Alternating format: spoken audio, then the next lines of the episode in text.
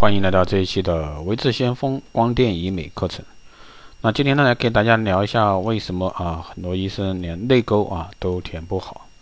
不开刀不手术呢就能变美的注射美容呢，越来越受各位求美者的欢迎。鼻子烫了啊，可以注射点玻尿酸或者说自体脂肪；脸上长皱纹了，可以打点肉毒，可以说是无所不能，哪里不凸打哪里，哪里凹陷填哪里。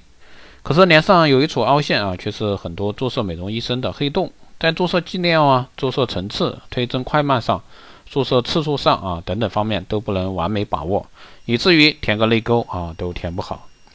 那今天呢，就给大家来聊聊为什么说啊很多医生连个泪沟啊都填不好。首先，我们来说一下泪沟，什么是泪沟？泪沟呢是指这个眼泪指向下、下眼睑方向的一条软组织凹陷。是由眼眶隔膜下缘的软组织萎缩下垂而生成的。泪沟呢，很容易同眼袋相混淆。泪沟是组织凹陷缺陷，眼袋呢是突出掉下来的多余坠沉坠。泪沟一般为先天性的啊，眼部皮肤较薄的人呢会比较明显。虽然说为先天性，但在年轻时呢不会很明显。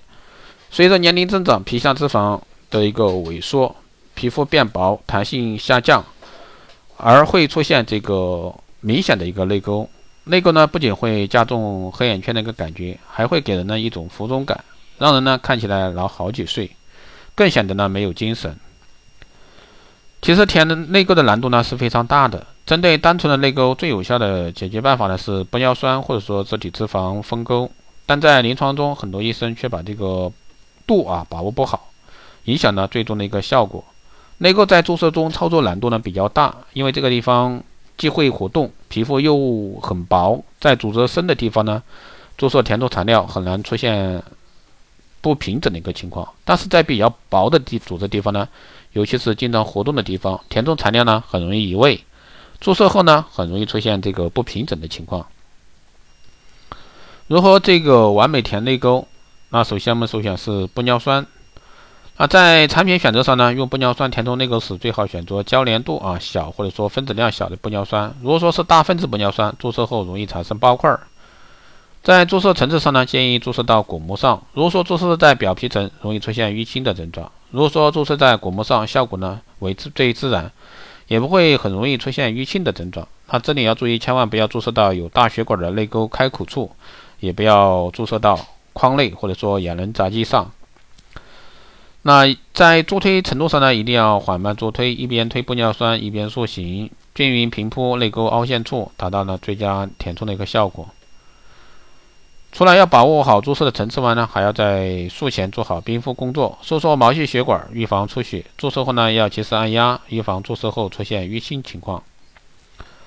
那同样注射到骨膜上，最好用钝头的针头啊，钝针啊，注射位置呢较浅，减少注射压力，避免了局部大量注射。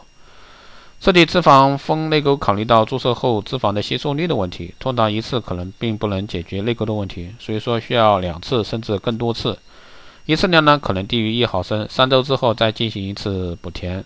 玻尿酸自体脂肪看似简单的泪沟方法呢？但它并不简单，一不小心呢就会造成淤青甚至红肿。所以说，作为求美者呢，最好选择正规的医院啊，经验经验丰富的医生进行注射。好的，以上呢就是今天给各位讲的关于这个泪沟啊的一个填充问题，希望对各位求美的爱美者去选好正规的机构。好的，这期节目就这样，我们下期再见。如果说你想咨询这个光电医美课程、美容院经营管理、私定制服务、光电中心的啊。加盟的啊，可以加微信二八二四七八六七幺三二八二四七八六七幺三，备注电台听众，可以快速通过。好的，这期节目就这样，我们下期再见。